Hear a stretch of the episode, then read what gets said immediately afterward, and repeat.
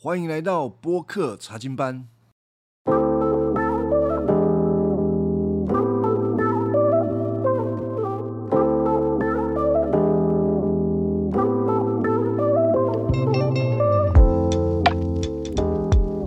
我们在上一次就是成长学的第一章，福音有一定的范围，谈到了福音有很三个重要的要素特征啊。那接下来呢，我们要更多的来认识福音的全貌，我们就必须要把福音的本质跟人的行为，或者是人对福音的回应这件事情拆得更干净一点。然后就是我们要得到一个纯粹的福音是什么？不要把人的行为啊，或者是人的道德参在福音当中。为什么要这么说呢？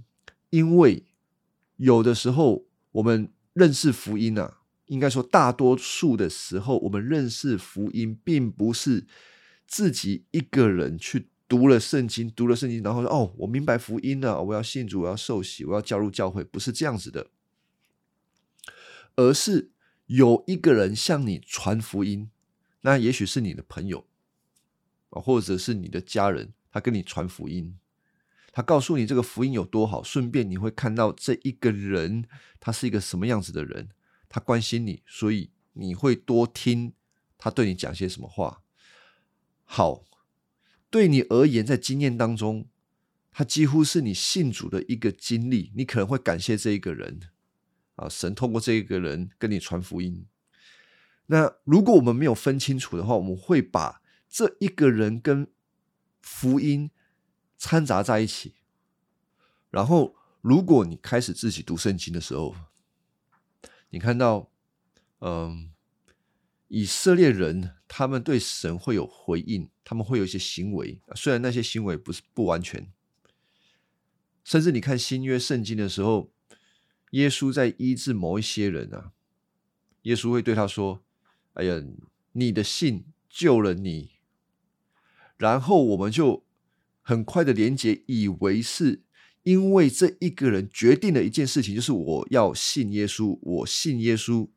所以耶稣医治我，我的相信对于我的医治是有功劳的。其实我讲的就是那个耶稣医治摊子的那个事件了。那个摊子信耶稣，信的是什么？他信的是耶稣，耶稣会医治他，所以耶稣说：“你信的不错，照着他的信给他成全了。”但是这一个摊子是。真的明白耶稣是谁吗？从整个事件来看呢，如果你们回去看那个事情，从整个事件来看，没有人真的搞清楚耶稣是谁的，或者说耶稣他的门徒来讲，彼得哦，耶稣的大弟子，他认耶稣是基督，那这个是标准答案吧？当然这是标准答案。然而耶那个彼得啊，他只是名词搞对了，内涵还是搞错了。什么内涵搞错？彼得还是认为耶稣是一个大君王啊，大君王配得大家的赞美，他是不能死的啊！偏偏跟彼得所想的都不一样。我从神学的角度来说，人会信，包括那个信的本身，都是神的工作。我讲这么多，目的只有要跟大家确定一件事情，就是。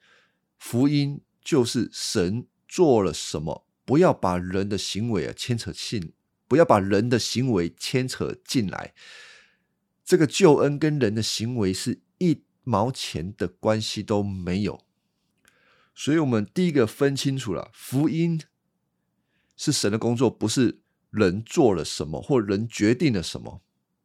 但是，当一个人信福音了之后，他会因为福音所带来的信息，因为他知道神赦免他的罪，他透过耶稣基督来赦免他的罪，并且跟他有一个交通团契。这一个人会在福音当中开始有一些行为善行，或者我们强调的基督徒要有生命。这一些生命呢，包括了基督徒会对自己会有约束感，在道德上面，他不会像以前很爱骂脏话啦，或者是不该去的、不该做的，他就会有一个道德上面的约束感。那或者是他对别人的关怀会提升，以前不怜悯人的，他会开始学习去怜悯人，因为他知道他是蒙神怜悯的。然后他原本可能是一个很小气的，他会乐于乐意的分享。整个来讲，基督徒他的生命会外在会充满着喜乐。那这样子的生命其实是会让周围的人，呃，感到就是很容易被吸引的，因为人人喜欢这样子的生命，也喜欢跟这样子的人来交往，对吧？啊，没有人是想要跟一个。很不自我约束，很没有道德感，然后很小气啊，然后很只看自己、很自私的人，然后整天愁眉苦脸，你不会想要跟这些人在一起啊？你会想要一个充满喜乐、大方的人在一起。那为什么呢？为什么人会变成这样子呢？因为福音的缘故。可是，如果我们不是聚焦在福音上，我们是透过外在的这个人的生命改变来传福音的时候，会造成一些问题。我举两个例子啊，有一个人会说：“哎呀，我们教会的谁谁谁，他的生命最美好。哎呀，真是令人称赞。每次讲到他的时候，你看看他，他真的是一个好基督徒。你为什么会说这个人是？”好基督徒为什么会说到他的生命是最美好的呢？那个标准是什么？很有可能标准就是从人的道德品格，看他温不温柔啊，呃，礼不礼貌啊，来看这个人。而其实，如果你用这样子的标准来看人的话，哈，跟一般宗教是没有什么两样的。我认为啊。我们需要注重的不是个人的生命的品质啊，当然人会有，我不是反对这件事情，不要单单只看这一个人的生命品质，或用他的生命跟其他人来做比较，觉得他比较好，因为有可能这一个人他本来就比较有道德，很有可能这一个人本来就比较有礼貌。或者是这一个人本来就比较内敛，比较懂得忍耐，恰恰好他又是基督徒，你就把这个人本身的品格跟福音该有的生命，这个混在一起啊。而如果这一个人他只是有外在的品格，他对福音的内容。或者是知识的这一个层面，福音到底带给他什么样的影响？他不理解的话，他有他在生活当中有好的行为表现，可能都在依靠他自己。我讲这个，其实大家要思想啊，这一个人为什么平常很愿意忍耐？是不是他本身就是很怕冲突的一个人？这一个人很乐意跟别人分享，是不是他本来就是一个很富足的人？或者说，这一个人他平常都很快乐、很喜乐，是不是啊？他应应我带记走啊？我讲这个不是风凉话，我是从一个客观、从比较当中来。看这一件事情，然而他原本所倚靠的那一些东西突然不见了，他的生命也有可能会崩溃，不是真正倚靠在福音上面的。好，那我要说，一个有福音生命的人，那到底是怎么样？也许他本身不是一个脾气很好的人，不是一个很容易忍耐的人，但是你会发现，你看到这个人。常常是在挣扎中，让我们看见耶稣基督在他身上显大。我们会知道他的那些品格不是他原本有的，而是他在福音当中为了因为神的缘故而特别操练出来显出来的。我再举另外一个例子啊，就是我们有可能会讲一句话说：“生命才能够改变生命。”也许这句话在教会里面是常常听到的。这句话对不对呢？给大家想一下，生命才能够改变生命。好，这句话会在什么时候拿出来讲？在传福音的时候，或者是在牧养人、陪伴人的时候，会拿出来讲。你要用你的好生命来感动人，你要用你的好生命来。陪伴人，安内后不啊？好，你就这样子，为了传福音，你就用你的生命来陪伴人。那个生命是什么？你对他有好行为，有善行，有帮助他，当做他的热色桶。他需要你的时候，你就立马的出现。这个就是我们所讲的，用生命来改变那个人的生命，以至于那一个人实在是太感动了。啊，总算有一天他决定要受洗了。大家都说哈利路亚。受洗那一天，他要讲受洗感言的时候，他会说什么？我感谢某某某，他实在是太爱我了，他爱我到一个地步，感动了我。我要受洗做基督徒。哎，他说受洗做基督徒，对吗？应该是受洗做某某某图吧？我有说错吗？没有啊，因为感动他的是那个某某某，他的焦点也在于那个某某某。如果有一天哦，他们在小组里面开始生活了，开始过基督徒的生活，他发现那一个人他的生命也有瑕疵，也有破口，原来他也有坏习惯，也有坏脾气。他心里就对这个信仰扣分。如果有一次他又找他帮忙的时候，他说他没空，啊，你看看，他就一个一个崩溃。最后他就说啊，原来基督徒也是这样子而已啦。他就后悔受洗做基督徒了。他所认为的基督徒是什么？就是一群有好生命的人。组成在一起的一个团体，那跟耶稣有什么关系？没有一毛钱的关系啦。我讲这个还是好的哦，就是那一个用生命去改变人生命的那一个人，他还有达到目的，至少那个人受洗了。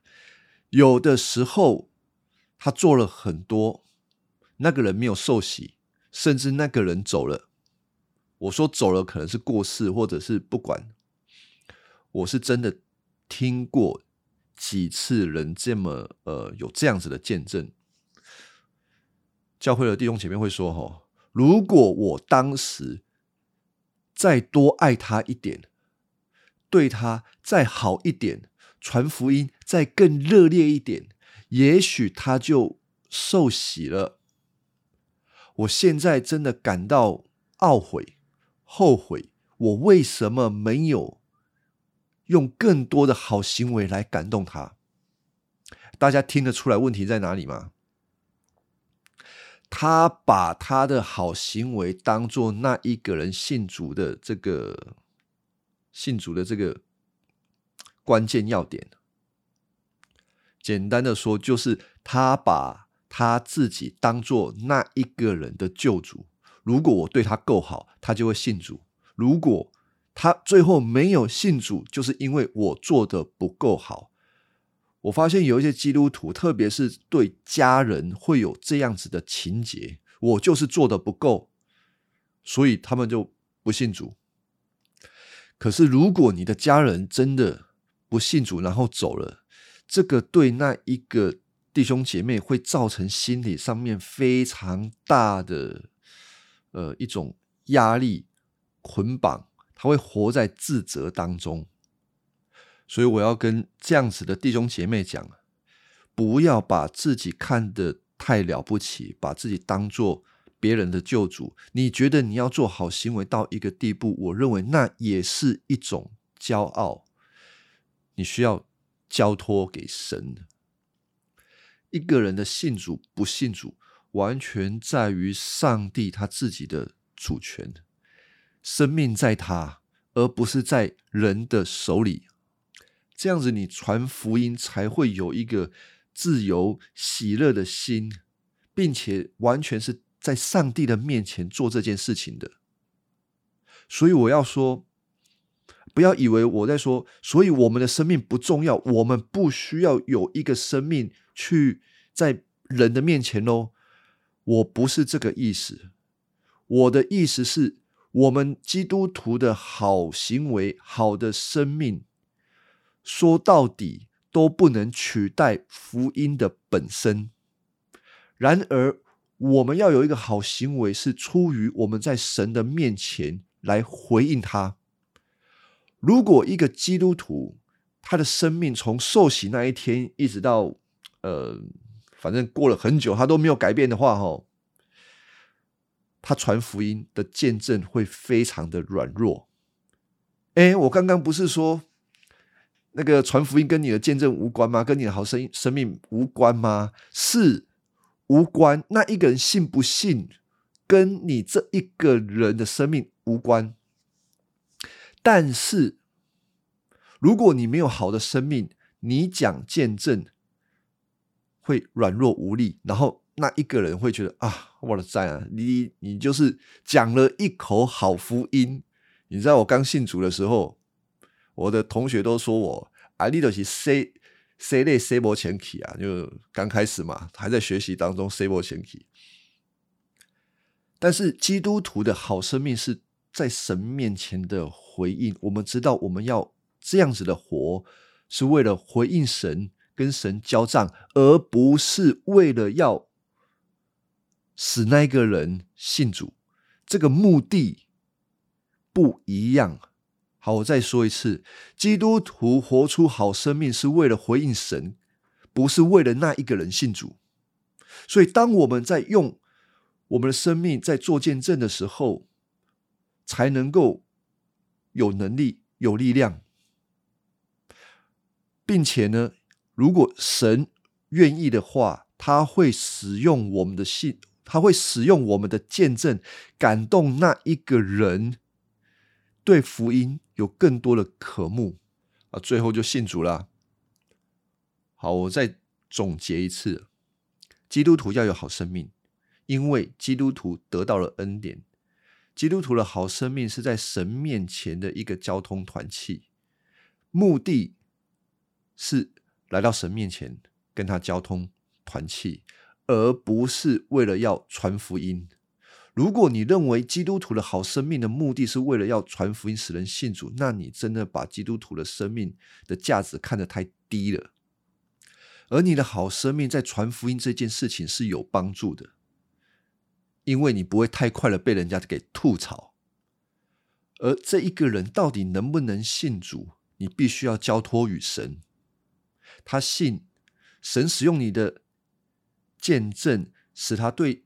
福音有更多的渴望，我们感谢神。他不信是出于他自己的心还没有预备好。你也感谢神，因为他不信的那一个责任不在于你。那好，这个生命才能够改变生命，我们也会用在牧养人的事情上。错误的使用是一种纯粹道德影响。或者是一种纯粹的行动影响，告诉他说：“我是一个好道德的人，我常常有温柔、有忍耐的心，所以你们也要温柔、有忍耐的心。”或者是我是一个充满行动力的牧者、领袖，我对传福音这件事情总是带着行动、火热的在传福音，所以你们要效法我，这样子传福音。这样子的羊群可能短时间容易被激励啦，因为生命会影响生命嘛。但是长期来讲，他如果不是因着福音来驱动他们的话，很快，我不知道有多快啦，有的很快，有的很久，很久是因为他一直在忍耐。啊，他为什么忍耐啊？因为教会有的时候就会说顺服就是蒙福啊，啊，你不顺服你就是高拐啊。为了避免被人家贴标签哦，最好还是顺服一点啊。好，那什么叫做对的、好的生命影响生命呢？就是领袖自己要有好的生命，而这个生命是要让门徒看见，是主在这一个人的生命当中显大。他是被主所影响的，怎么说呢？我们看到这个领袖的好生命之外，这个领袖不会隐藏他内心的软弱、不足的那一部分，反倒让我们看到一个他虽然有软弱，然而他却愿意紧紧抓着神的恩典往前走。那这样子的领袖，他本身不会骄傲。他对他的羊群也不会有一种律法式的律法主义式的去要求他们，反倒会有爱有怜悯。然后最终极的这些羊群为什么愿意被这个领袖给影响呢？原因只有一个，就是这一个领袖总是带领他们遇见耶稣。我的意思就是。他总是带着他的羊群去认识耶稣的恩典，耶稣做成什么样的工作，整个福音内容是什么，以至于我们为什么会这么的跟随领袖，或者是任何一个基督徒，都不过是福音的管道。这个管道不能够取代福音的本身，而这是。今天的这一个内容最重要要讲清楚的啊，不然我们可能会用我们的生命来代替别人。是的，我一直同意，外在的生命可以吸引到人，但是千万不要用我们的生命来代替福音本身，不然这些因着你的生命被吸引进教会的人。他们所追求的可能是追求一个外在的生命，而不知道那个外在生命的本质是福音，那个源头就是耶稣基督为人的罪死在十字架，同时接纳了我们成为上帝的儿女，也预备天上一切所有的福分要给我们。这个东西。绝对不是用外在的行为、生命能够取代的。如果他不明白这是改变人生命的核心，那他会追求错了。他所有一切的努力啊，会白费啊。那这个其实要讲这个例子太多了，以后有机会再说吧。就是有一些人，他们追求到一半，他觉得啊，这个基督教原来是一场空。然后很灰心的离开。当他们离开的时候，他们以为他们懂了基督教，以为他们懂了福音，其实他们根本不懂。那我会觉得很可惜，因为你之后要再一次传福音给他是更困难的。所以我希望听众能够明白这件事情：我们要有好行为，但是我们的好行为是一开始可以跟对方做好朋友、做好的关系，但是不要忘记了。一定要把福音的本质传给对方。我们就先讲到这里。